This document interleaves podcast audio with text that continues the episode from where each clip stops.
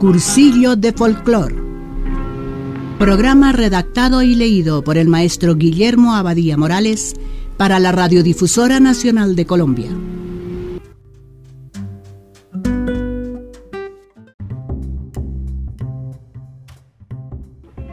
Continuaremos con significado y alcance cultural. La desintegración de los núcleos familiares propiciada por los tecnólogos del progreso y promovida por intereses de dominio y conquista es la propia desintegración de lo que siempre se ha llamado patria. Todo lo que podamos hacer por mantener la solidez e integridad de estos núcleos campesinos tan firmemente cohesionados en sus intereses económicos, culturales, es un patente beneficio al país y un orgullo para la región que los alberga.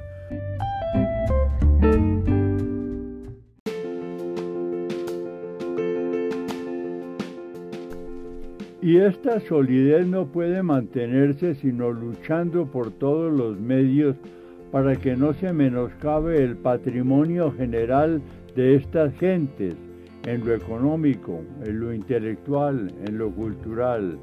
Es imprescindible esforzarnos para que sus condiciones de vida no se deterioren más. Si fuere el caso de que no puedan mejorarse, la pequeña parcela, los abonos, las herramientas, los riegos, los salarios, la escuela, la higiene y sobre todo aquella higiene mental de enorme eficacia como es la creatividad.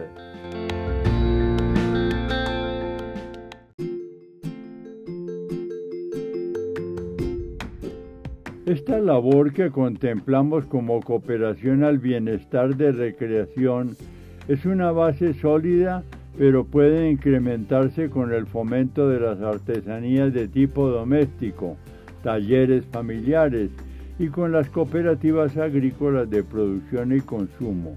Culturalmente los grupos campesinos de las veredas de Postrero Grande y San Lorenzo tienen la suerte de hallarse relativamente cerca de un centro docente de tanta importancia regional como es la Escuela Normal de Fomeque, asesorada eficazmente por Manolo Mora, que es un promotor cultural.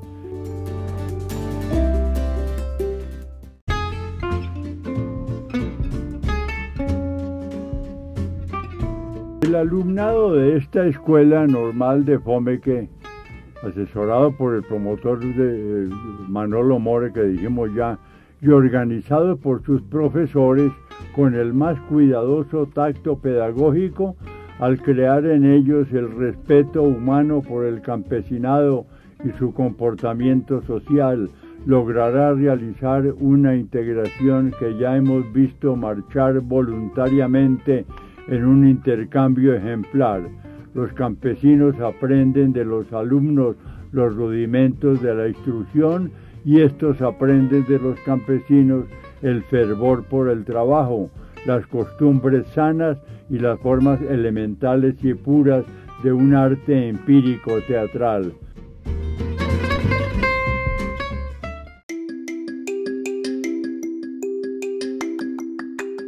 Nadie mejor que el hombre folk para enseñar la música y la danza que él mismo ha creado y que brota continuamente de la fuente popular.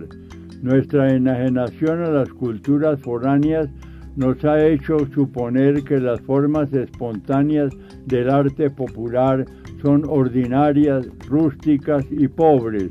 Por ello en Colombia las autoridades culturales creen prestar un servicio a nuestro pueblo importando profesores extranjeros y líderes de opinión que vienen a enseñar lo que en principio ignoran.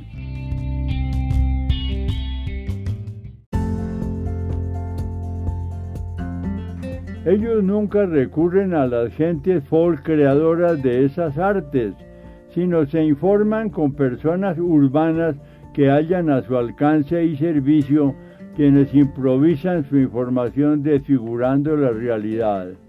Estos expertos, imbuidos en sus teorías foráneas, deforman aún más la información recibida, presentando al alumno un producto de tercera mano, arreglado y estilizado. El alumno, ante el prestigio que supone su nuevo mentor, juzga que su danza propia o su música nativa están mal concebidas y se avergüenza de ellas, aceptando la falsificación que ahora se le presenta como una mejora. De allí resultan fenómenos como la destrucción del bambuco coreográfico que estamos contemplando después del paso de una veintena de monitores extranjeros por nuestros colegios y normales. Hemos observado este fenómeno a lo largo de los últimos 35 años y lo hemos denunciado ahincadamente sin que la política educacional cambie en este aspecto. Nuestras propuestas de enseñar música y danza folclóricas utilizando como maestros a sus propios creadores, las gentes folk, se han considerado rudimentarias, primitivas y antitécnicas. Es así como nuestras escuelas, inspiradas en los métodos Lancaster que trajo de Inglaterra el presidente Santander en el siglo pasado, atienden más a la teoría que a la práctica, porque se fundan en el principio del esfuerzo y no del interés.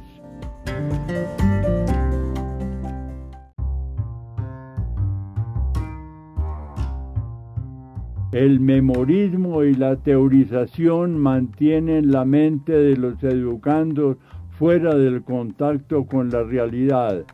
Por ello, para citar solo un caso, se puso en manos de una profesora titulada en la Escuela de la Moneda de Bruselas la enseñanza del bambuco y la cumbia, como si estas danzas existieran en Bélgica.